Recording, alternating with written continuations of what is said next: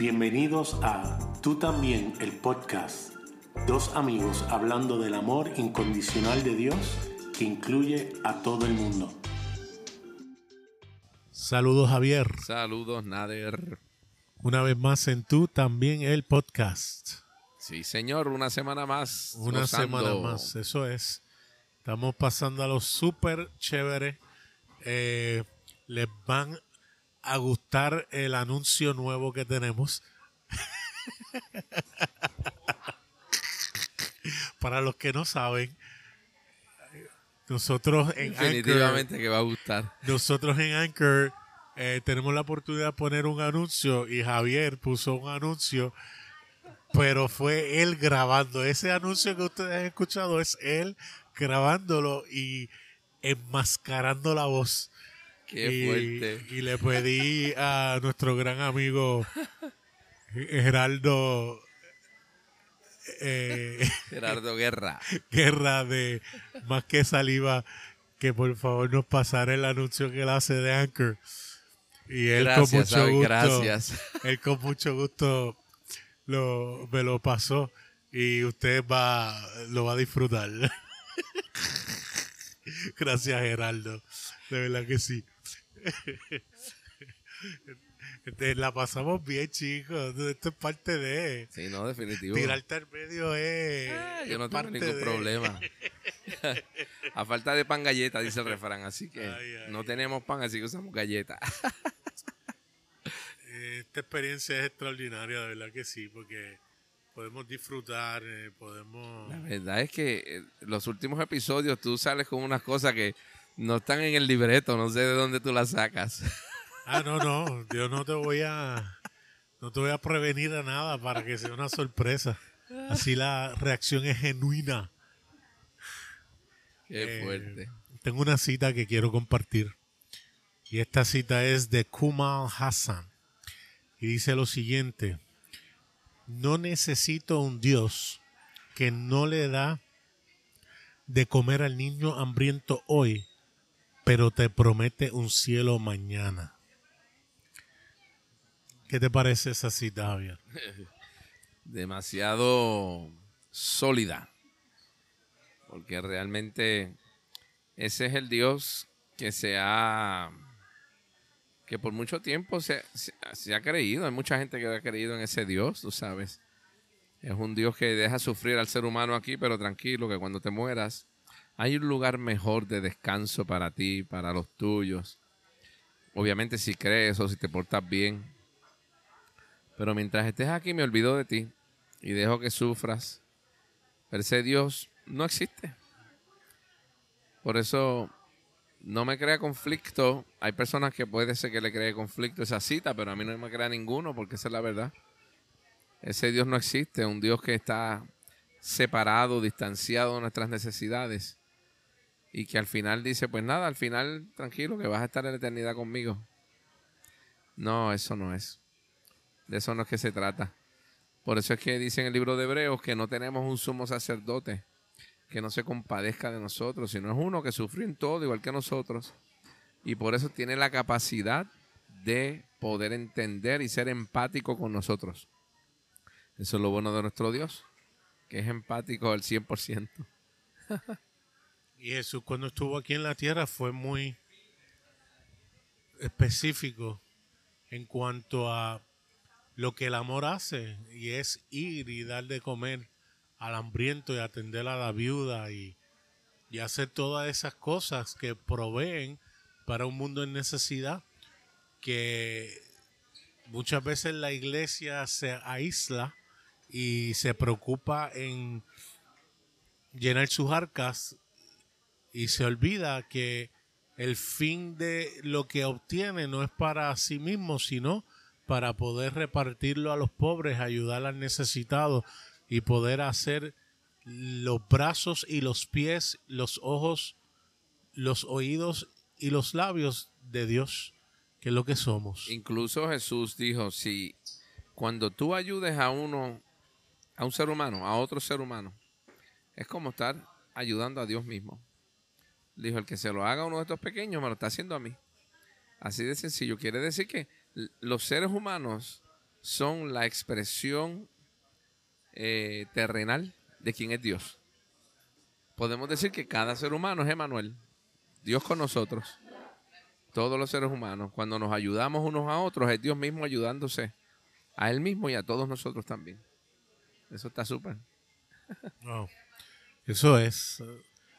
Estamos viendo en estas semanas, ¿verdad? Por las cosas que están pasando en Puerto Rico, cómo hay muchos que están siendo la extensión de Dios aquí en la isla de Puerto Rico, donde están yendo al sur de la isla que ha sido afectada eh, eh, grandemente, ¿verdad? Por unos temblores y están llevando recursos, comida, agua, eh, esperanza a esas personas y de verdad que cuando uno ve eso, uno dice hay esperanza.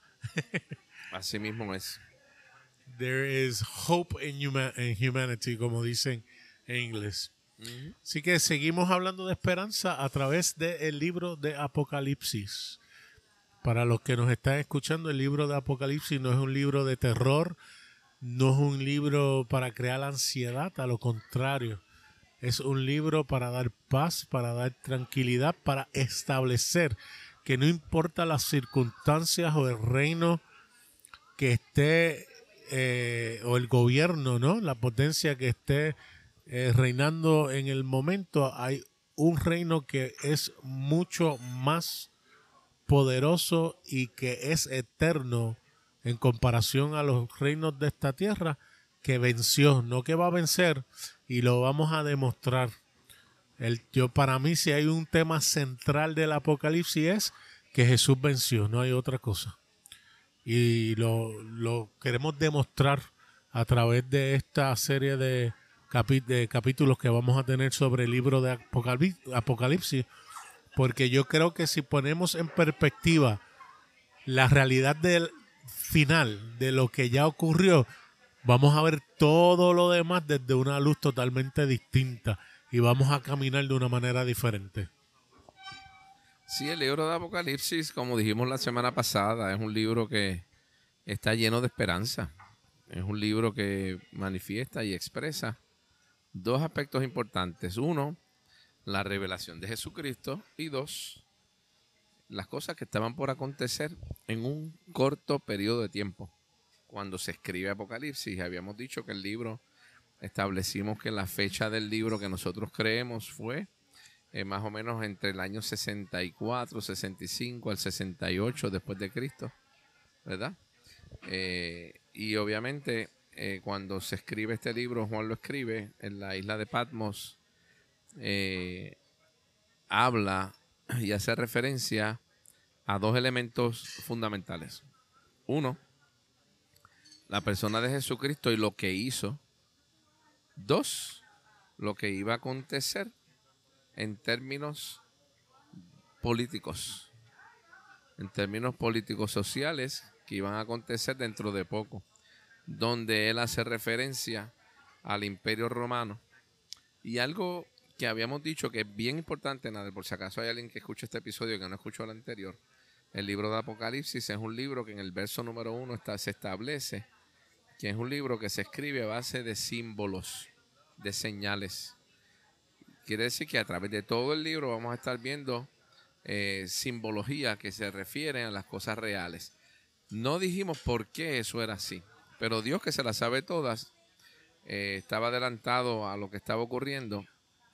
Juan está desterrado en la isla de Patmos y obviamente quien iba a entregar la carta cuando él la escribiera era los romanos porque no podía salir de la, de la isla. Así que la forma en que él escribe es con símbolos para que los romanos no entendieran el mensaje. Es decir, que usa simbología y especialmente, y dijimos algo la semana pasada, y es que el libro de Apocalipsis es el libro del Nuevo Testamento que más referencias hace del Antiguo Testamento. Y hace referencias a través de imágenes, de dibujos, de símbolos, con el propósito de que los romanos no pudieran saber de qué se trataba el mensaje que se estaba enviando a las iglesias. Y de hecho es un libro que se escribe para las siete iglesias que están en Asia Menor. ¿Ves? Hay gente que ha dicho, pues, si eran para las siete iglesias en Asia, era para iglesias gentiles, no iban a entender. No, porque los pastores o los líderes de las iglesias sí conocían y entendían a la perfección la eh, historia judía, la historia hebrea.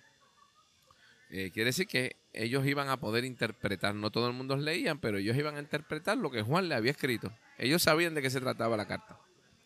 Por eso está dirigida a las siete estrellas de las iglesias, que eso es un símbolo para los siete líderes o pastores que estaban a cargo de cada una de las iglesias. Que está en el mismo capítulo 1.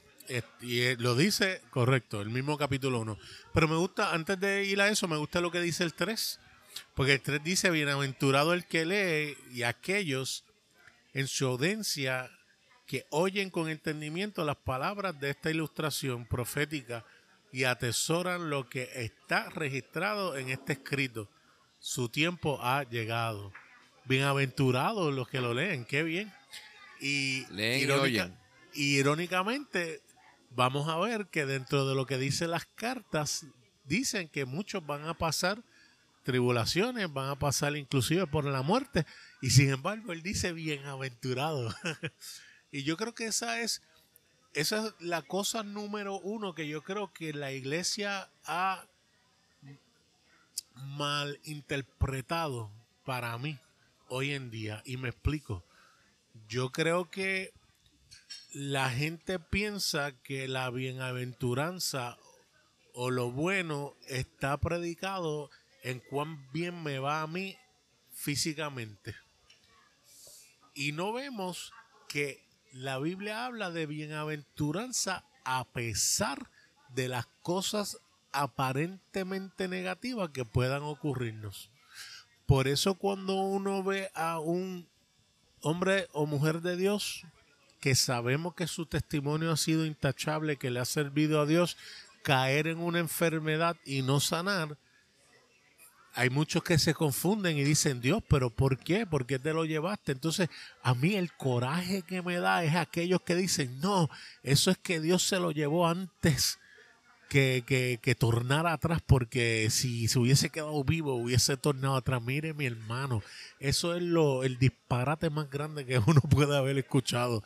No, lo que pasa es que para esa persona, y después tú lo ves en la vida de esa persona en el proceso, dice, mira, yo no tengo nada que temer, Dios ha sido bueno conmigo, estoy disfrutando esta etapa, porque llegan a esa realización que vivo o muerto siguen siendo del Señor, como Pablo lo dijo en un momento dado en su carta. Dice, mira, independientemente de lo que pase, somos del Señor, porque la realidad nuestra va más allá del tiempo de ahora y el espacio de ahora. Eh, se extiende a una eternidad con Él. Y la iglesia de hoy no se ha dado cuenta de eso. Está buscando que las cosas se vean perfectas según sus interpretaciones. Y aquí en Apocalipsis vamos a demostrar que las cosas para los ojos carnales estaban en su peor momento y como quiera, el autor decía, bienaventurado eres. O decía, he vencido. Y lo vamos a ver. Yo creo que eh, esa expresión bienaventurado en la Biblia amplificada dice, digno de envidiar. Wow. Es una de las traducciones, ¿verdad? Que es que es digno de envidiar el que lee y oye las palabras de este libro. Eh, Quiere decir que tiene que ser un libro que sea fácil de entender, porque en el tiempo cuando se escribe, la mayoría de las personas eran analfabetas, no leían ni escribían. ¿Ves? Y dependían de que alguien le leyera o le interpretara lo que estaban leyendo.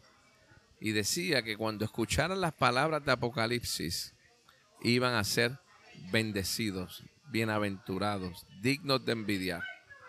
Entonces tenemos que preguntarnos cuántas personas si le preguntáramos, cuando tú lees Apocalipsis, ¿te consideras bienaventurado?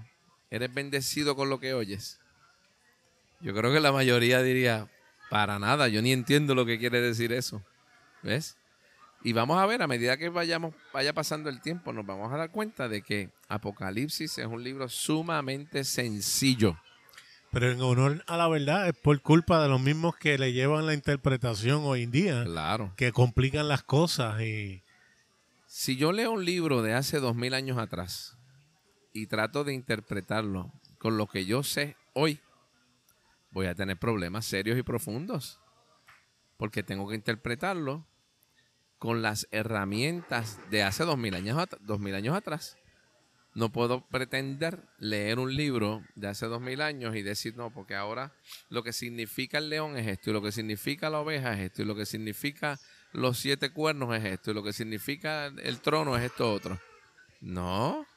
Y además nos vamos a dar cuenta de que la misma definición de esos símbolos está en la misma escritura. No tenemos que ir a ningún sitio, ni tenemos que inventárnoslo. Claro, si ya yo tengo mi mente hecha antes de empezar a leerlo, voy a tener problemas, porque ya voy a llegar a la conclusión. Voy, voy a tener una conclusión y lo que voy es a buscar elementos en el, en el libro que vayan a favor de la conclusión que ya yo tengo. Ahora, si yo no tengo ninguna conclusión y estoy con la, con la mente abierta, el corazón abierto para decir, ok, déjame leer a ver qué el Espíritu me revela de esto que estoy leyendo. Va a ser diferente. Nos vamos a ver, nos vamos a dar cuenta de que es sumamente sencillo y a la misma vez profundo. ¿Sabe? Vamos a ver a Jesucristo venciendo de diferentes maneras, presentado de diferentes formas. Y vamos a ver eh, al imperio romano siendo acabado. ¿Ves? Porque por encima de que el imperio romano acabó con los judíos en el año 70, vamos a ver que por encima de eso, Juan va a decir, con todo y eso yo quiero recordarles, iglesias, que nuestro Señor es el Rey de los Reyes y Él es el Señor de los Señores. Él venció por encima de todo. Aleluya. el 5 dice que la paz y gracia de Jesucristo los inunde. Él es el primero que se levantó de entre los muertos y representa la evidencia y el testimonio de todo lo que Dios cree sobre ustedes. Él sobrepasa la autoridad en la que reinamos como reyes sobre la tierra. Él siempre nos ama y nos libró en tiempo pasado, una vez y para siempre del dominio del pecado en el derramamiento de su sangre. Qué poderoso, ¿verdad? Definitivamente. Y ese derramamiento de su sangre, cuando buscamos en la escritura, no es para perdón de nuestros pecados. Dice que nos libertó de nuestros pecados por su sangre, porque esa sangre lo que hace es que limpia nuestra conciencia de pecado. Limpia nuestras mentes, nuestras conciencias para no pensar de una manera deformada, distorsionada con relación a Dios, con relación a nosotros mismos y con relación al cosmos, al mundo. Quiere decir que su sangre, por lo que él hizo, y de hecho, esa sangre fue derramada aún desde antes de la caída del mundo. Por eso es que cuando vayamos al capítulo 5 de Apocalipsis, que veamos, que dice, ¿quién es el que es digno para abrir los sellos? Y dice que escuchó una voz Juan que dijo, mira, el león de la tribu de Judá, él es digno de abrir los sellos. Y cuando él mira, dice que vio a un cordero, al cordero sacrificado, matado, inmolado, ¿verdad? Porque su sangre fue derramada de- aún desde antes de la caída del mundo. Ya Dios había provisto para que nuestras conciencias estuvieran libres de la deformación de pecado. Aleluya. Regresamos luego de estos anuncios. Y continuamos.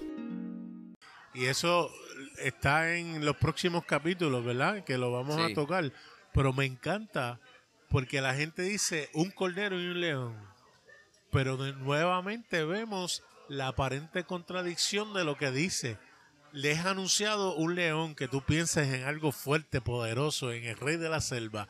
Y cuando Juan mira, ve todo lo contrario. Ve el animal más débil en existencia y lo ve degollado, inmolado. Y ese corderito inmolado venció todos los reinos de la tierra. Quiero decirte que lo que hace mind blowing a Dios es que Él siempre vence como cordero. Es- eso es extraordinario. Eso le vuela los circuitos a cualquiera. Tú sabes, porque sencillamente él no vence como león. Él vence como cordero. Se somete en silencio y de esa manera destruye, acaba con aquello que le hace daño al ser humano. Gloria al Señor. Por eso él puede decir que él es el alfa y el omega. Él es el que define el tiempo porque él es el presente, el pasado y el futuro. Eso es así. Él es el principio y Él es el final. Gloria al Señor Jesús. Y en ese momento, ahí en ese capítulo 1, entonces dice que él, escucha a Juan, escucha la voz, la voz de Dios, ¿verdad? Que le dice, mira, esto es lo que vas a hacer. Escribe en un libro lo que ves y envíalo a las siete iglesias. O sea, no tiene sentido, nada, escribir un libro en el primer siglo para siete iglesias con elementos del siglo XXI. O sea, dos mil años después, ok, escribe esto, pero eso lo que significa es que esta águila es Estados Unidos y este oso es Rusia y este, esta cosa significa, o sea, no tiene ningún sentido. O sea, ¿para qué iba a escribir un libro a las siete iglesias con definiciones o interpretaciones que corresponden a dos mil años después? No tiene sentido. Y entonces Eh, tú oyes los teólogos hablando y disparateando. Que es donde tú tienes las personas que dicen, no, no tengo problema alguna de que eso fue así, que el libro fue escrito para las personas de su entonces, ¿no? De su tiempo, pero a la misma vez tiene una segunda aplicación para nosotros que podemos, entre comillas, probar. Y cada vez que nace una situación, pues dice, mira, es que aquí está. Porque esto dice el oso y esto es Rusia y mira lo que está pasando en Rusia y este es el águila y mira lo que está pasando el águila y esta es la iglesia romana y estos son los papas. Pero nuevamente, como hemos visto a través de los tiempos, desde el tercero, cuarto y quinto siglo hasta el presente, que cada vez que cambia una situación y se dan cuenta que la interpretación fue aplicada incorrectamente, pues ahí dicen, no, eso no era, esto es lo que es ahora. Entonces, así cualquiera, ¿verdad? Así soy yo teólogo. Así, así somos Nostradamus, no juegue. No, no, no. Y eso, no nos damos cuenta de que eso no tiene ningún sentido porque desconocemos quién es Dios. Dios es un Dios relacional, por lo tanto, todo lo que está en la escritura que habla con relación a Él, tenemos que interpretarlo desde el punto de vista relacional, no de otra manera, porque ese es Dios. Y la escritura señala a Dios que es relacional. Entonces, cuando nosotros nos ponemos a inventar con la escritura para profetizar eventos futuros, mira, el problema de estas malas interpretaciones, Nader, o uno de los problemas es el siguiente. Es que cogemos las, tomamos las profecías de Daniel, de Ezequiel, de Isaías, de Jeremías, todas estas profecías y le damos otra vez connotaciones del tiempo presente, cuando no es así. Todas las profecías del Antiguo Testamento apuntaban a una sola persona, A Jesucristo. a Jesucristo.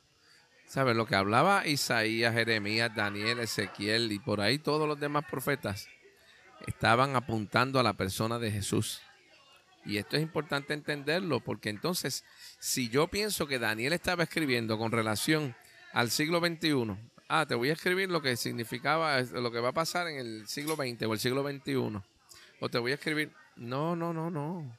Toda la profecía del Antiguo Testamento señalaba a uno, a Cristo. La ley y los profetas hasta Juan. Son hasta Juan. Juan es el último de los profetas. Y el último de los profetas dijo, aquí está, aquí se cumple todo. Este es el Cordero de Dios que quita el pecado del mundo. Aquí se acabó el evento. That's it. wow. Y deja que lleguemos a, a- a los capítulos 19, 20, 21, 22 de Apocalipsis. Cuando Jesús dice tetelestai, Él está diciendo, se acabó. Es Consumado como... es. sí, consumado es. Es como... Eh, ¿Cómo es que dicen que coge el micrófono y lo suelta así? Ah, mic drop. Mic drop, así. Drop se the acabó. mic. Plá. Tiró el micrófono. Se acabó el evento. Lo, lo tiró Game contra over. el piso, olvídate. O sea, Apocalipsis habla de cómo fue que Cristo llegó a ese punto y sí acabó el evento. De hecho, el 9 me gusta porque él dice en la primera parte, yo Juan soy vuestro hermano y compañero de tribulaciones. Y aquí nuevamente una contradicción. En el medio de las cuales somos igualmente participantes en la autoridad del reino y la constancia de Jesucristo. En medio de la tribulación hay una constancia en Jesús. ¡Wow! Sí, porque Cristo, Jesucristo no solamente vino a hacer las cosas por nosotros, sino que vino a hacer las cosas como nosotros. Aleluya, eso es demasiado rico, demasiado extraordinario. Y ahí dice que entonces en el verso 12, cuando escucha la voz Juan que le dice, escribe lo que, en un libro lo que ves y envía a las siete iglesias. En el verso 12 dice, entonces me volví para ver de quién era la voz que hablaba conmigo. Y al volverme, vi siete candelabros de oro. En medio de los candelabros vi a uno semejante al Hijo del Hombre, vestido con una túnica que le llegaba hasta los pies y ceñido por el pecho con un cinto de oro. Su, ca- su cabeza y sus cabellos eran blancos como la blanca lana, como la nieve. Sus ojos eran como una llama de fuego. Sus pies se parecían al bronce bruñido cuando se le ha hecho refulgir en el horno. Y su voz como el ruido de muchas aguas. Y ahí es que dice que en su mano derecha tenía siete estrellas. Y de su boca salió una espada aguda de dos filos. su rostro era como el sol cuando brilla en toda su fuerza. Y dice, cuando lo vi, caí como muerto a sus pies. Porque no entendía, se asustó. Pero inmediatamente él escucha la voz de este, que era como un hijo de hombre, que le dice, no temas, yo soy el primero y el último. Que lo hablamos, inicialmente puede haber temor, pero si es de Dios, el perfecto amor echa fuera el temor.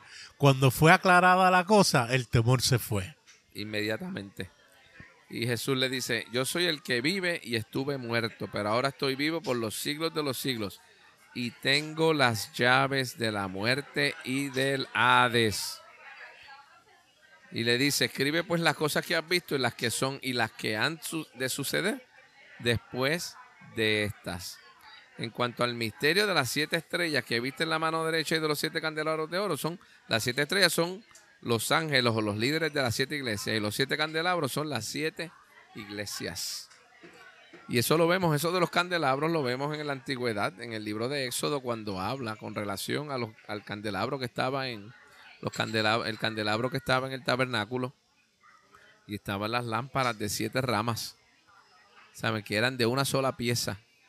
Así era que tienen que hacerlo, lámparas de siete ramas que eran de una sola pieza y que estaban frente al candelabro. Tú sabes, e- es, tremendo porque habla de el testimonio de aquellos que han conocido el candelabro y que están manifestando esa realidad. Y Juan dice, este es el que me va a dar el mensaje.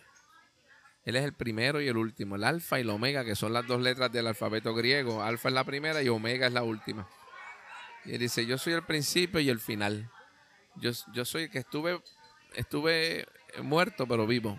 Estoy vivito, gloria a Dios. Y te voy a hablar de eso. Y nuevamente le repite en el 19, escribe todo lo que ves, escribe todo lo que ves, todo como está ahora y también su inmediata consecuencia. ¿Sabe? Inmediata. Inmediata. No es para dos mil años después. No. Dios, eh, cuando dice, estas son las cosas que van a suceder, van a suceder pronto, dice. Pues pronto quiere decir que en ese tiempo sí van a cumplir, no es para ahora. Claro, la gente rápido llega a las conclusiones equivocadas porque usan el libro de Pedro para decir, no, porque para Dios un día es como mil años y mil años es como un día. De eso no es que está hablando. ¿Sabes? Jesús le está diciendo a Juan, te voy a decir algo, Juan. Estas son las cosas que van a suceder pronto. Y pronto quiere decir Pronto. pronto. Mira qué sencillo. No nos compliquemos la vida.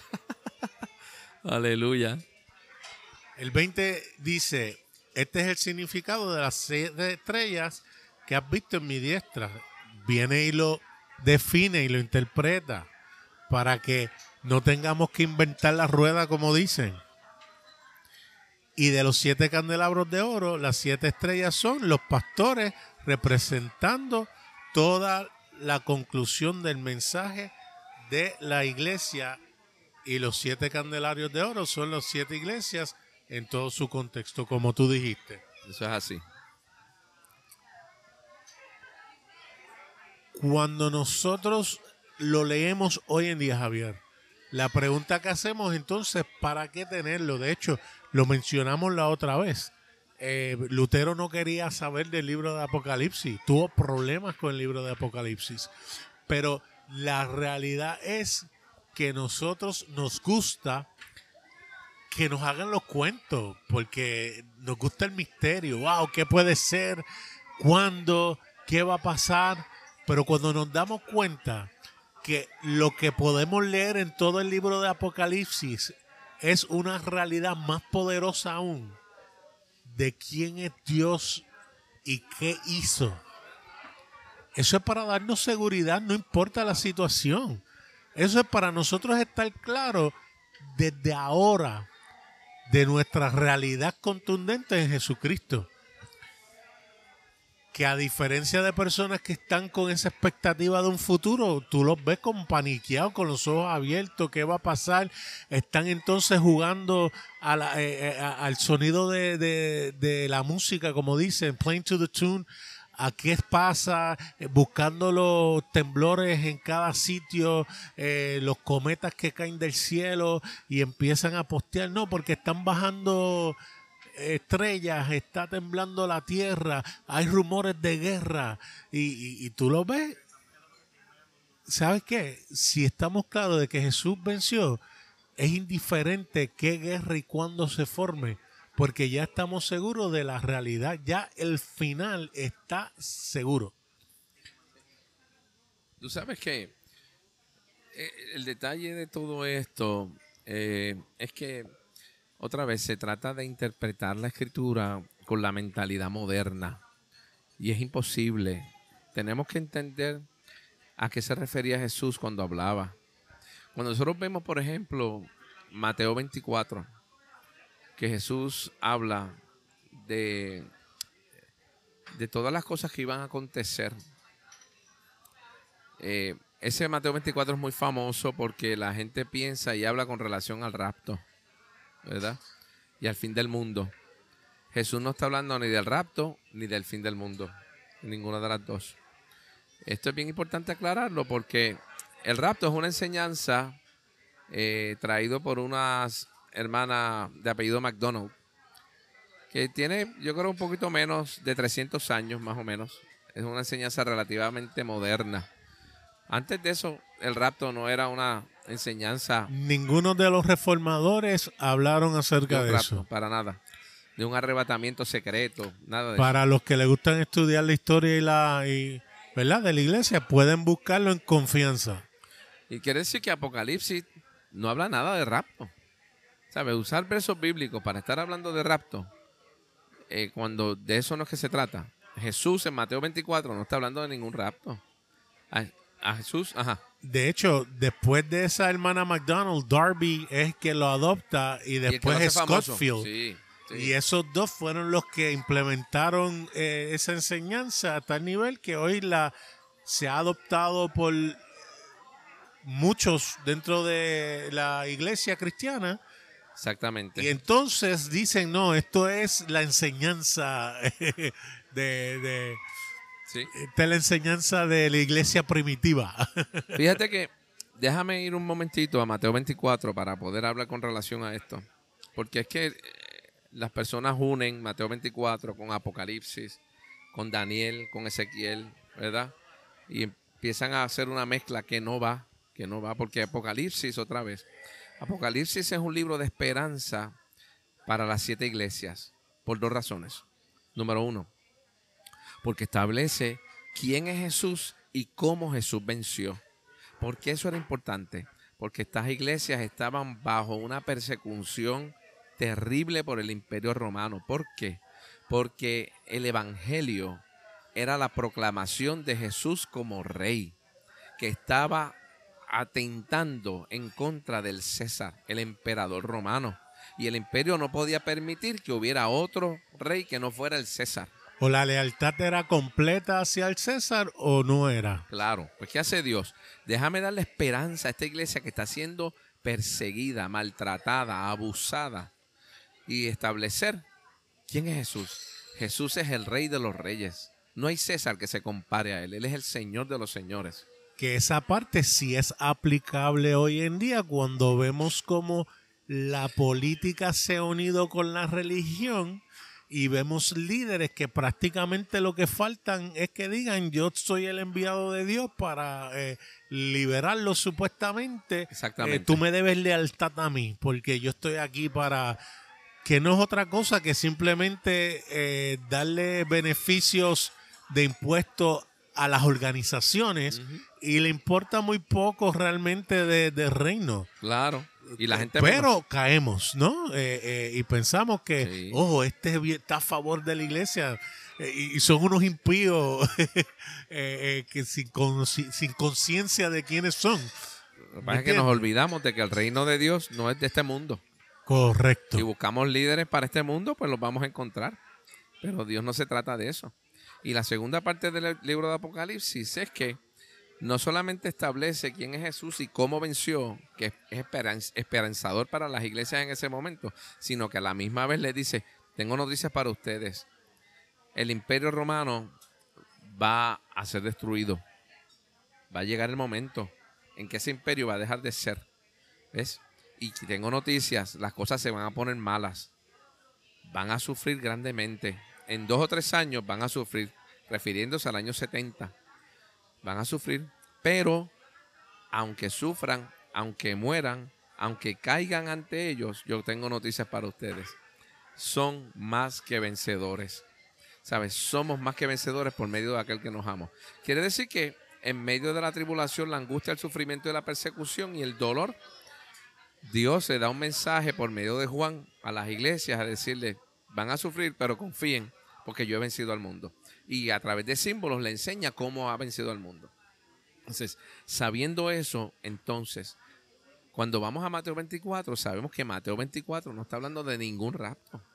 ¿Cómo lo sabemos? Porque cuando empieza Mateo 24, dice, cuando Jesús salió del templo, se iba, se acercaron sus discípulos para mostrarles los edificios del templo. Y Jesús dice, ven todo esto, en verdad les digo que no quedará aquí piedra sobre piedra que no sea derribada. Refiriéndose a qué? Al templo y los edificios del templo. ¿Qué ocurrió cuando? En el año 70. En el año 70. Que de hecho, entonces, dice, estando Jesús sentado en el monte de los olivos, se acercaron los discípulos en privado y le preguntaron, dinos, ¿cuándo sucederá esto? ¿Cuándo sucederá qué? Que lo- el templo va a ser destruido, porque de eso es que estaba hablando. ¿Y cuál será la señal de tu venida y de la consumación de los tiempos? No está hablando del fin del mundo. ¿Cuándo es que el tiempo va a llegar a su fin? Entonces ahí es que empieza Jesús a mencionarle, tengan cuidado que nadie los engañe, porque muchos vendrán a mi nombre, y empieza a explicarle con relación a qué. Va a contestar las tres preguntas. Jesús le va a contestar, ¿cuándo va a suceder lo del templo? ¿Cuándo será su venida? ¿Y cuál es la consumación de los siglos? La consumación del tiempo. La consumación del templo se cumple en Jesús, en la persona de Jesús. Esto es importante entenderlo, porque entonces cuando veamos en Mateo 24 que dice, hay dos en el campo, uno será tomado y uno será dejado. Hay dos que van a estar en la cama, uno se- será tomado y otro será dejado. No está hablando de ningún rapto, está hablando de la persecución que venía en el año 70, donde le dice, los que están en los montes huyan. ¿Por qué? Porque el imperio romano sitió la ciudad de Jerusalén. Y si ellos de los montes se hubieran metido, hubieran muerto también la cantidad de los miles y miles que murieron en el año 70 es, son, es, es demasiado grande. Y Jesús le estaba diciendo, ah, tengo noticias para ustedes. Esto que les estoy diciendo no va a pasar a esta generación sin que todo esto acontezca. Una generación son 40 años. Jesús está hablando en el año 30. Entonces, 30 más 40, la matemática es sencilla. 30 más 40 es 70. 70. Fíjate que no hay que ser un, un rocket scientist, un científico. Hay que tener un Juris Doctor No, en teología. para nada. Esto es sumamente sencillo. Quiere decir que Apocalipsis no está hablando con relación a un rapto. Mateo 24 no tiene que ver nada con Apocalipsis, más allá de la persecución que iba a pasar en el año 70. En el año 70 Jesús habla sobre eso en Mateo 24 y Apocalipsis habla sobre eso. ¿ves? Pero más allá de eso, ¿sabes? No tiene nada que ver con un rapto, no tiene que ver con que si eh, la gente va a ser eh, arrebatada, escondida, tú sabes, y que después vienen siete años de tribulación y que no, no, no, no, no tiene nada que ver. Apocalipsis no es de eso. Apocalipsis habla de un mensaje de esperanza para la iglesia que estaba siendo perseguida, estableciendo quién es la persona de Cristo y cómo venció a través de la historia, aleluya, para llegar a donde estaba. Nos puedes escuchar a través de Apple Podcast, Google Podcast, Anchor.fm o donde quiera que escuches tus podcasts. También nos pueden escribir a tú también el podcast arroba gmail.com o me consiguen en Facebook Nader Manastra Díaz. O a mí a través de Facebook, Javier en él. Hasta la próxima.